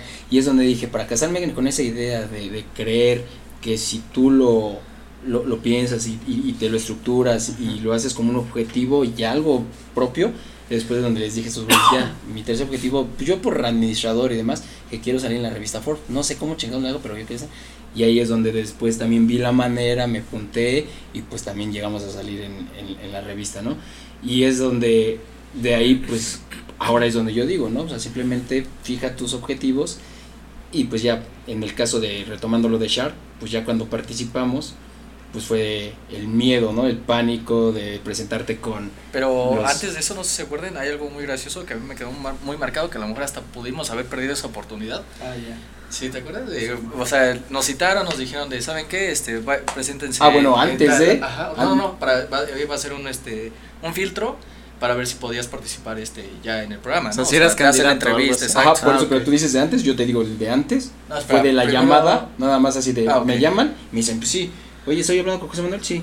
Ah, pues es que te queremos invitar porque quiero que seas partícipe para el programa de Shark Tank y yo así de, ah, no mames, yo le iba a colgar así de, Por las extorsiones que Ajá, porque llegamos antes. así como que de Ah, repente llamaditas. Y yo dije, ah, no mames, no, gracias. Y yo iba a colgar. Y ya como que me estaba diciendo, no, güey, o sea, ¿cómo me van a estar llamando para yo participar? Y ya es de, bueno, pero ¿de dónde, de dónde me llaman? Y nunca, yo por los nervios de creer si no, si sí, dije, nunca le pregunté de, pero ¿cómo dieron con nosotros y demás? Ujú. Y hasta que nos dicen, ah, pues si quieren participar, no, pues que sí. Y es donde nos citan para ver como el casting de si podemos pasar a la siguiente fase. Ok. Y es que ya llegando ahí, nos citaron, fuimos a Ciudad de México y pues, uno Mm. como pueblerino. ¿En dónde, ¿En dónde están los estudios? ¿En Es que dónde ese lo hacen? pedo. O sea, no hay una oficina de Sony en Ciudad de México para Shark. No. Son este, pues. Tú te imaginas así como que vas a llegar al corporativo de Sony Oficinas, Channel, ¿no? Edificios. un, es un estudio rentado, me imagino, ¿no? Sí. Pero- y son. ¿En dónde fue en la Roma? Ya no me acuerdo. que sí. Pero era una casa. Ah, o sea, la ubicación que nos mandaron era un cantón. Sí, una casa. Obviamente, como dice ese güey, como pueblerino dices, no mames, yo- no salgo de mi lo, pueblo, lo- lo chingados peor, o sea, íbamos llegando, habían dos, este, dos señores platicando así, cerca de donde nos marcaba la Y nos ubicación. volteaban a ver de esas que ya traes Ajá, el pinche. Y con miedo, ¿no? No sabíamos, porque dijimos, no manches, creíamos que íbamos a ir a un edificio, algo, más formal, ¿no? No llegó un correo. Nada, nada, no. nada. Y pues ya vamos y si nos volteamos a ver y dijimos, ¿y si no es? ¿Y si ¿Y si es un levantón? No, ¿Y si nos quieren hacer algo? Y fue así de, no, güey, mejor vámonos. Neta, estuvimos así y de repente no me acuerdo quién dijo de, madre, o sea, vamos a ver qué onda. Y de hecho sí le mandé a mis amigos, les dije, mira, hermano, este pasó este rollo, venimos a la plática de Shark Tank, nada más cualquier cosa, esta es mi última ubicación, ¿no? Y ya dijimos, órale, pues a ver, este, Diosito, ¿no? A ver. Entonces dirá, va, vamos a meternos. Y aparte enfrente había una casa, una casa que decía se renta, ¿no? Y dijimos, no, o sea, está como deshabitado aquí este rollo. Y pues dijimos, órale, va. Ya tocamos todo y súper amable, ¿no? Nos abre una chica, ah, hola, ¿qué tal? No sé qué. Y ya, Y o ya sea, ya abre la puerta mamón. y ya se veía el. Ya Hola, ¿ustedes quieren rentar? sí, exacto. Ah, perdón. Y ya fue así como de entramos y. Ay, Dios mío. O sea, neta fue un alivio de que dijimos, ah, sí. Sí es real, ¿no? Y todos súper, o sea, chavos, o sea, literal, tú también esperas así como que ya los amigos, así.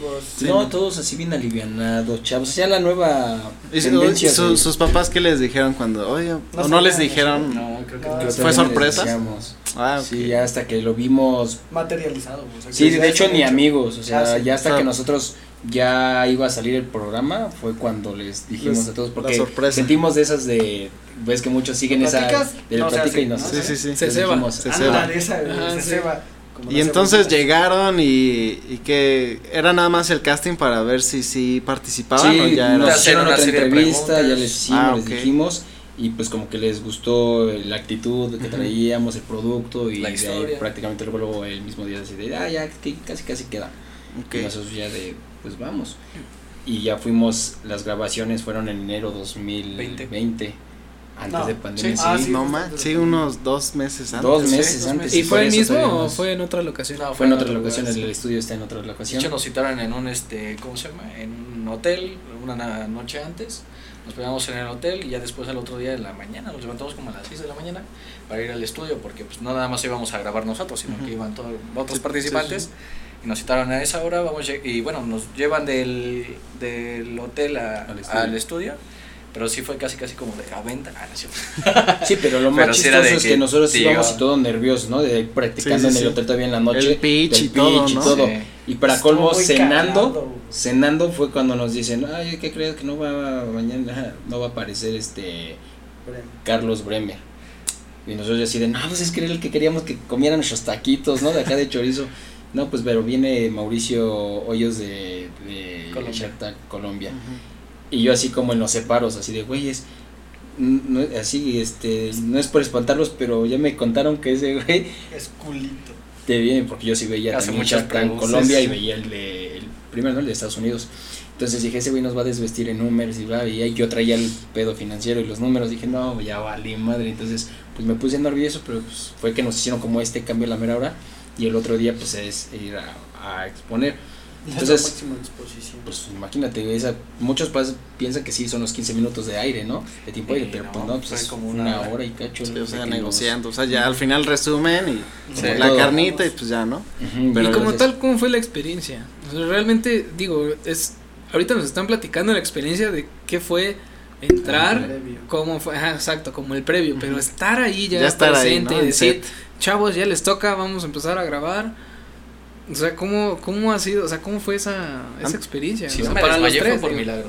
Ahí en el momento en que, en que entramos, pues íbamos súper nerviosos. Y, y más porque antes de, pues escuchabas así como que las pláticas de otros donde, no, yo traigo esto, yo traigo esto, y así, ¿y ustedes qué proyecto traen?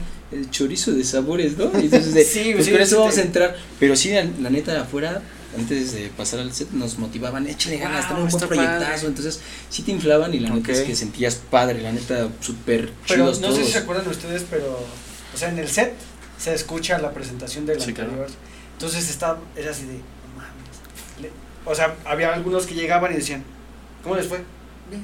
Pero pues sabías que les había ido De examen, ¿no? Sí, De examen Ah, de examen, No, güey. No, imagínate de cuando estabas en. Yo me, me miaba cuando me toca decir: el equipo 5 ya va a participar, eh, pónganle, apúrenle, ¿no? Así como que ya vayan preparando su material y tú así de, mames, y eso que yo nomás tenía que presentar en mi equipo y ya nervioso. Ahora ponerte en el papel de que 5 eh, Sharks, Cinco tiburones. ¿no? monstruos del pedo de los negocios, que vas a darles tú tu pitch. No, y no, a lo mejor en ese momento no lo dimensionábamos, pero no, no estábamos conscientes de que ese negocio ha hundido un buen de empresas. O sea, ¿por qué? Porque si alguien habla mal de tu Ah, proyecto, el- te hunde. Sí. Imagínate Sí, lo que les decía eso. ellos. O sea, a lo mejor en ese momento no dimensionamos que si uno de ellos hubiera dicho, estaba bien culero, pues nos íbamos para abajo. Y más, yo al que decirle también un buen era Rodrigo. Rodrigo, porque él es muy quisquilloso con el- los alimentos. y Sí, no son, sí. eh, Cadena fría. Cadena fría. Sí, pues de hecho en el programa, o sea, en el capítulo sí hace eso. Sí, sí. Así es, o sea, ahí está, qué pendejada es, ¿no? Y yo.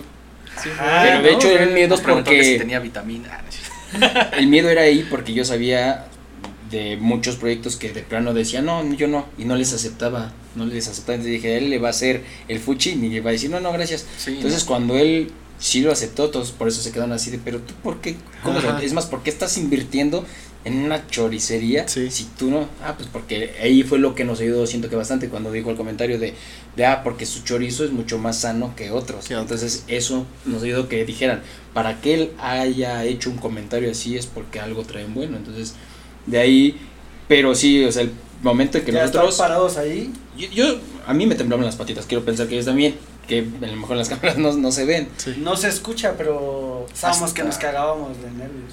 Cortada mi voz, yo creo. Sí, la tuya se escucha un poquito, pero quienes no quienes te conocen lo pueden notar. Pero Sí, quienes pero no, O pues, sea, pero, pero una ventaja muy padre es que como que se iban pasando así Sí. el pitch y entonces yo creo que te daba chance como de tranquilizarte y Ya, ya lo dije, güey, ya ya lo dije y respiro, ¿no? Sí, hasta eso nunca nos hicimos como de. Pues vas, Vas, ¿no? Y, sí, o sea, y sí es lo que yo creíamos dicho, que íbamos a hacer eso. La neta de huevos el que el que va solo, a dar Sí. su pitch. Sí, nosotros era está como cabrón. que era de, si yo no me la sé, pues acá el, co- el- la codeadita, ¿no? Sí, y además, pues, a lo mejor tú te la sabes. Entonces no recae mucho el peso, o sea, sí te lo, te lo divides. Pero los que van solos y que la neta los atacan y que después así de, de ya no sepas qué decir. Pero- La, la pasamos, no sé, no sé si han visto la película de Click. Sí. Que ya ves que está el automático. Neta, güey. Sí. Así nos sentimos. Porque hasta que vimos la repetición, juntamos a algunos amigos cercanos y a la familia Ajá. a ver el programa ya en la emisión oficial. Dijimos, no mames, ¿a ¿A poco poco sí? dije eso? Sí, Te lo juro, o sea. Sí, es que yo creo que era tanta información que, o sea, un golpe de adrenalina que cuando Sí. terminas es como que, verga, ¿qué pasó? No, Pero ya no, y todavía ni lo asimilas, o sea, cuando salimos todavía es de, qué chingón, pero así de, ¿qué hicimos? Nos fue bien, no sé. Pero también la ventaja es que ya sabían, o sea, saben lo que traen. O sea, Eso es una gran producto, ventaja, O sea, como ¿no? tal, hay un chingo de negocios que es como de sí, te lo vendo, güey, pero no sé ni siquiera qué es. Sí, o que los números No, o como sea, que no... No, y deja tú los números, o sea, la, la parte financiera sí es un pedo, pero para alguien que, que trae los números fijos para lo que es el negocio, pues, a lo mejor y hasta cierto punto es fácil, porque es de, ah, ¿cuánto ganaste? ¿Cuánto es esto? ¿Cuánto vendes esto? Bla, bla, bla, ¿no? Y va, o sea, sí es un pedo, pero para el que vende, porque finalmente Shark Tank es venderles, y es venderle a gente que, Que sabe, que ¿no? compra eh, en miles, ¿no? Sí, o sea, sí. no es como, de, "Ay, dame dos kilos, güey. Sí. ¿Me explico? O sea, te compro el negocio, o sea, te, o sea, y te compro la idea, más que el negocio. Te compro la idea para poder Claro. apoyarte. Entonces creo que todavía está mucho más cabrón hacer eso. Sí, güey. pues, venderte tu idea y, y a pesar de que saben que traen algo bueno. Como que, como que es vender palitos mil, ¿no? Como que, porque vas a venderles a estos, a estos vatos que pues sí saben, saben vender y saben todo. Exacto. Cuando se voltearon, ¿qué hablaron entre ustedes o qué? Ah, el- Cuando es- cuando es, decir. cuando es este, ¿cómo decir? El team back para el robo de back. puntos. ¿Qué dije? O sea, ¿qué dijeron? Pues nada más era como de ¿Cómo ven? que nos convenía. Sí, literal, sí fue así como de y ustedes pues así como opinan? Y es que ¿O eso está cabrón, ¿no? Porque eso quién no lo puedes prever. No, es que nos, nos dijeron que tenemos que Sí, estar sí, aquí sí, cinco minutos. ¿De qué vamos a hablar, chavos? No, pero sí un momento sí les dije, tengo un buen de hambre. No me acuerdo que sí les dije, estoy tan nervioso que tengo un buen de hambre. Sí, nada más esa presión de, de que todavía se escucha que ellos nos dijeron, ¿no? Así de, y ve, ya te quieren, ya te están presionando o algo así. Ah, Sí, lo escuché, güey. Yo sí, pero sí. cuando nosotros hacemos el team back, este, yo, nosotros ya traíamos como cuánto era lo máximo que podíamos ceder Ah, y cuáles eran los que más se acercaban y quién era como uno de los tiburones que, que queríamos. Entonces, en este caso, pues sí, íbamos por este Arturo. Arturo y entonces dije, pues tengo que hacer que vaya, ya les dije, a ver, carnales, pues ya estamos aquí. Ya nos podemos arriesgar, o sea, ya el- de que Pues ya no, sí esto ya no está. nos quita, exacto. Ya está, Ya ya. nos quité. Y si nos voy a hacer esta propuesta, ya se las comenté, ustedes díganme, de todos modos, si nos mandan a la fregada, pues de todos modos, pex, ya estuvimos aquí y a lo mejor Ya es realizado, ¿no? Ya está realizado ya. vamos a arriesgarnos, vamos todo o nada, porque tampoco podemos ceder tanto, entonces Claro. vámonos todo o nada. Y ya fue cuando me dijeron, pues, sí, sí, sí, pues vámonos, ya fue cuando dimos la vuelta La y ya fue que hicimos la, la propuesta. Lo chistoso de esto es que eh, en, el, en el video se hace ver como que nosotros bateamos al colombiano, ¿no? Ajá, Pero no, sí. o sea, Sí, es tanto te nublas, güey, que, que ni siquiera yo lo quería sacar, ¿no? De hecho, hasta le dice, no, no, no. y yo es cuando que dices, espérate, espérate, si no, güey, no te forman estoy tanto y tanto porcentaje, pues podemos hacer algo. Y fue cuando Arturo dijo, pues compadre, yo siento, por el compadre. tanto por ciento, yo no voy, yo me voy por no. Ya Sí. fue cuando se retrató con nosotros. Pero sí se ve que, o sea, pues, manejan, ¿no? A modo de que también sea como llamativo para el público. Y pues así nos hicieron ver, pero nos hicieron quedar bien, la verdad, siento yo. Fíjate Con- que con una de las una de las cuestiones para para todos los que sinceramente hemos investigado en Shark Tank, no como tal su caso, pero casos en general, de oye, pues esto de que Shark Tank sí es broma o si es real o sabes, creo que esta esta duda Sí, para todos Como si fuera un mito, ¿no? Ajá, exacto. Creo que esta Como duda para todos, ¿no? eh, eh, digo, ha funcionado para algunos. eh, hay otros eh, testimonios, inclusive de los que han ganado, que, ah, o sea, güey, estamos el pinche programa, me dijeron que sí, ahorita pues les valió madre y ya, Sí, ¿sabes? en- ahí nosotros no podemos como hablar, porque no podemos hablar como que lo que pasó en la transmisión, pero, Vamos a hablar desde nuestra trinchera. Claro. Ajá. Desde Desde nuestra perspectiva. pero Sí, de, claro. de nosotros, desde nuestra perspectiva, es que todo es real y todo es negociable después y ya, pero también es que tú tienes que ir a demostrar, porque es como todos, ponte en el, lu- en el papel del, del Inversionista. del inversionista, del tiburón. El de tú fuiste a hablar en el programa esto, esto y esto y esto, y la realidad es que ahora viendo tus números no cuadran, no van, no- a mí no me interesa, yo no podría. Entonces cuando pueden que deserten Deserten. y ya, entonces tú te vas a quedar de, no, es que a mí me dijeron. Sí, no puedo decir casos, no puedo mencionar, pero nosotros en nuestro caso sí hubo seguimiento, sí hubo demás, que ya luego fue por temas de intereses personales que ya no se continuó porque también tuvimos un poco de mayor demanda y- y demás. Pero nosotros estamos así desde encantados, este, agradecidos con el programa, con el con canal, con todo, con producción, súper bien. Es que es como, nosotros lo vemos así, cualquier programa televisivo va a tener dudas de qué tan eh, fiable es, ¿no? O sea, si es de verdad o no. Y pues sí, al final de cuentas es entretenimiento, ¿no? Claro, Entonces, sí, sí, parte un programa. parte es, este, como dice él, el negocio tiene que hacer que se concrete, porque es después, detrás de cámaras, porque ahí nada más lo que se trata es una negociación. No se llega, no se firma un contrato ni nada. Entonces ahí yo creo que es donde se desvirtúa porque tú como televidente buscas que todas las empresas que llegaron a un trato ahí, pues lo hayan concretado y lo hayan este, impulsado al 100, ¿no? Entonces cuando te Y encuentras nos una tocó el caso, ¿no? De que, ¿cómo? Si ya salieron es porque ya tienen que estar chorizo en todo México. Y tú Se dices, o sea, muchos piensan Sí, que sí, es sí. de, a ver, bueno. Sí, de, y de la ¿no? noche a la mañana, ¿no? De Sí. ya mañana Y está ahí, o sea, No, y porque yo me pasó, yo fui de esos que yo cuando veía así de no, me vi este producto y que Buscas se le luego en todos y así de no manches, teléfono. todavía ni siquiera está ya en la calle, ya quiero que esté en Oxxo. Ajá. Entonces ya quieres porque dices, a ver, si ya están Claro. invirtiendo en tiburones porque ya lo tienen que sacar como para caliente al otro día. Pero sí es todo un proceso. Sí, y nos tocó la transición de la pandemia, entonces estaba también bien cabrón. Sí, sí, sí. Pero sí, o sea, sí, al- regresando a la pregunta, ¿es real? Sí, sí es real. O sea, el, el programa es real, tanto así que conocemos gente por el programa que, que sus empresas se están exportando, que tienen, la, eh, ¿cómo se llama? Ellos sí llegaron como a continuar el proceso. Entonces sí, de que es real, es real. ¿Y tu- tuvieron la, o sea, la oportunidad de hablar con Arturo así después del programa o, o fue más con asesores o así? Sí. Ellos eh, como que crean un, un equipo que le da seguimiento a eso, porque pues la neta Obviamente tiene un buen de responsabilidad. chamba. Sí, sí, sí, digo, me lo, imag- me lo imagino porque pues estas personas están En este, todo. en todo, ¿no? Y Pues yo una vez ha- hago comercial. Voy a hacer un, un comercial en el que eh, estamos organizando eh, un festival, eh, se llama el Festival del Chorizo y el Mezcal. Esto con el tema de también apoyar a los productores, hacer este tipo de alianzas. Ok. eh, y es de mezcal porque también estamos apoyando los destilados que hay en, en, en el estado, de- en el sur, en sí. Y lo que queremos hacer es como iniciar este tipo de festival que se pueda replicar año tras año. Y como invitados, eh, que es el 30 y 31 de julio, el, como invitados el día 30 vamos a tener a dos invitados que también son amigos que participaron en Shark, que uno es este Piñatas Tugo con Yanalet y Carbonit, que son asadores sin soplar.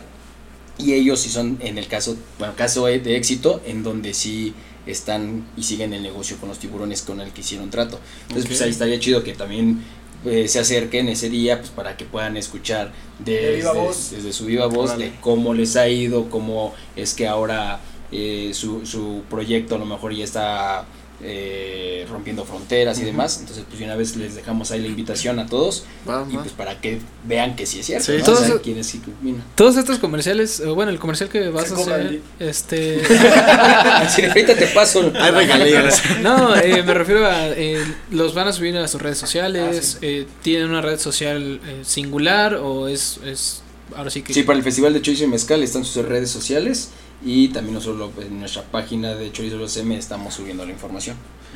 Bueno, algo perfecto. que pues que está súper padre, toda esta experiencia que cuentan es que pues la unión al final hace un buen de cosas, ¿no? Yo, yo lo, yo veo así como mucho el mensaje de cómo la unión Hace la pues hace la fuerza y cómo puedes rescatar proyectos familiares pero también puedes dividirlo no cómo puedes dividir desde tu área y hacer tu parte no porque justamente que lo que platicaban de hay personas que quieren hacer todo pero pues puedes hacerlo desde tu área no desde tu área como cada uno de ustedes está haciendo y, y no tanto meterse a lo mejor en un proceso en donde a lo mejor a ti no, No, te gusta bueno. este proceso pero si quieres estar ahí, ¿no? Y entonces puedes encontrar a lo mejor qué área tú puedes potencializar ese mismo proyecto. Sí, y cuesta trabajo como que entenderlo y, y encontrar tu área en la que te puedes eh, explotar, ¿no? En la que tú vas a hacer eh, aportaciones que favorezcan al proyecto.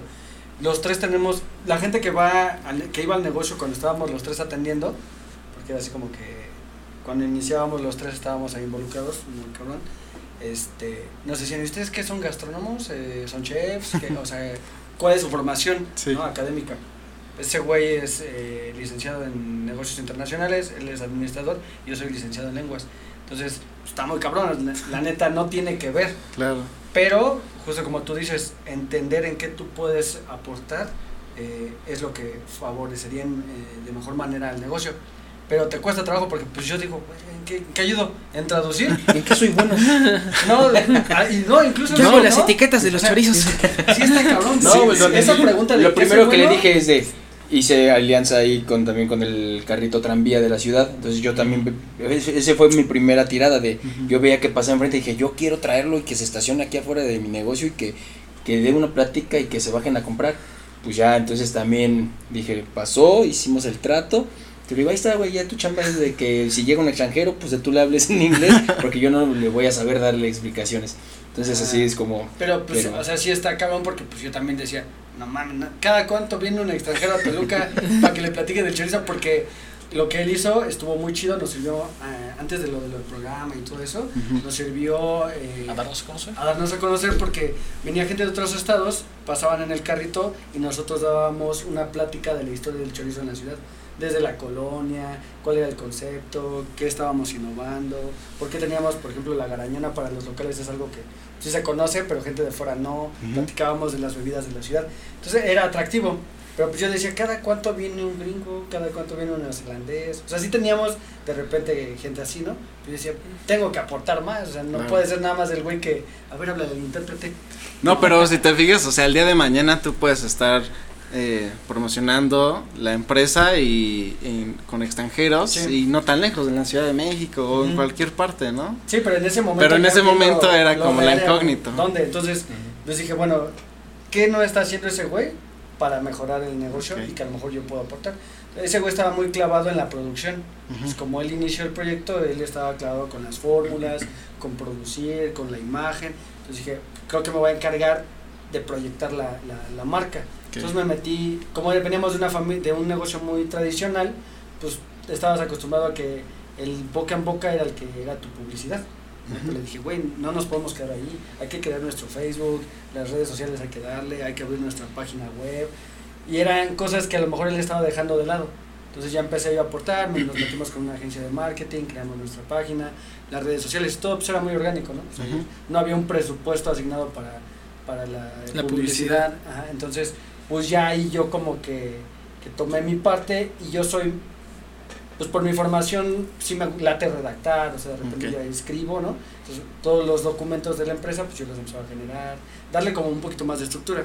Ya después añade él y pues él traía la onda de la logística. Empezamos a ver la onda de la de los envíos. Entonces, ¿sabes qué, güey? Tú enfócate esto. Pero cada quien como que dice, a ver, yo voy a agarrar esto. ¿no? Creo, a lo mejor no soy tan bueno, pero creo que puedo aportar lo que tú no estás dando. Y pues, ahí, ahí encuentras una de dos, o eres malo, o, y, y lo reconoces, o la otra parte, eres bueno y pues, lo, lo desempeñas. Órale, sí, qué, interesante, la verdad, eh, tener esta, esta plática con ustedes. eh, la verdad es que yo en lo particular les agradezco mucho porque tener un talento local así de, de, o sea, que nos puedan como compartir tanto historia familiar, toda la trayectoria que llevan y sobre todo bien interesante, o sea, porque toda la parte que tú dijiste de, de tener estas ideas y de repente ir concretando, eh, para la gente que nos está viendo y nos está oyendo, siento que es de mucha ayuda saber que no solo es visualizarlo, ¿no?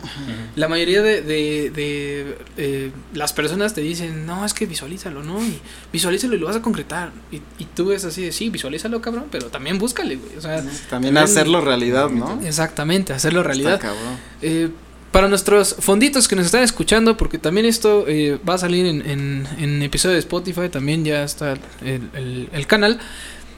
¿Dónde los podríamos encontrar? ¿En dónde están ubicados? Eh, para ir a visitarlos, este, darles ahí un high five o algo, ¿no?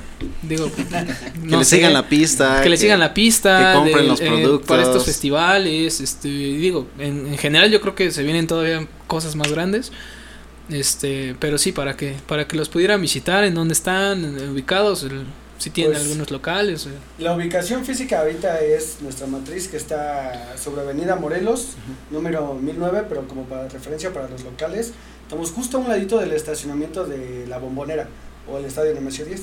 Está fácil de ubicar, tenemos un eh, compartimos la ubicación con una- un negocio que se llama London Pizza, entonces ahí tenemos una, una este, ¿cómo se llama? Un letrero negro que dice charcutería porque estamos tratando de rescatar ese, ese nombre. Ujú. Ajá, y este, esa es la ubicación física. En redes sociales nos pueden encontrar como los M en todas las redes sociales. Bueno, nada más ahorita Facebook e, E Instagram. Instagram. porque el Twitter la- lo dejamos un poquito de fuera porque es como para otros temas, creemos. Y LinkedIn, pues cada quien está con su perfil, Miguel, Manuel y María Espinosa. Igual así nos pueden encontrar.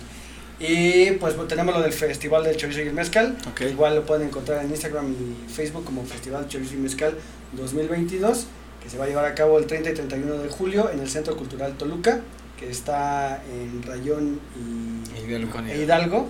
Ajá. Yo creo que muchos lo conocen, pero tenía otro nombre que no que nos pidieron que ya no los dijéramos porque la administración está tratando de darle fuerza a ese nuevo nombre y este pero pues lo pueden ubicar como la antigua cervecera también Sí. ¿no? que es igual emblemática en la ciudad y pues ahí es donde nos pueden encontrar ahorita síganos en redes sociales porque eh, estamos con muchas ideas vamos a tratar de, de- de darle punch todavía a los sabores nuevos que tenemos que es algo que no platicamos pero cada mes tenemos un nuevo sabor entonces para que lo vean Perfecto. Perfecto. No, pues, eh, yo les quiero agradecer también este, individualmente por su tiempo, por estar aquí, por compartirnos todas estas experiencias, anécdotas que pues, a mucha gente le van a servir y que pues es una historia que, que ustedes ahora cuentan que pues de una perspectiva muy interesante, ¿no? Tanto de emprendimiento, de familiar y pues agradecerles su tiempo. Eh, super padre el episodio, la verdad es que estuvo muy chido.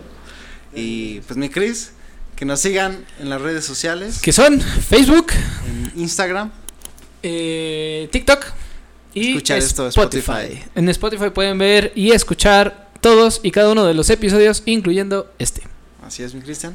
Pues hasta aquí. Este Pues episodio. muchísimas gracias, fonditos. Esperemos que les haya gustado. Cualquier cosa que quieran hablar con los M, ahí escríbanos, pónganos lo que sea que quieran Ahí vamos a dejar preguntar. las redes sociales. para Dejamos que redes lo- sociales y todo pista. para que no haya pierde. No haya pierde. para que ese chorizo llegue donde tiene que llegar. A boca de todos. Exactamente, ese todos. chorizo a la boca de todos. Cuídense mucho, fonditos. Hasta, Hasta un próximo episodio. Adiós.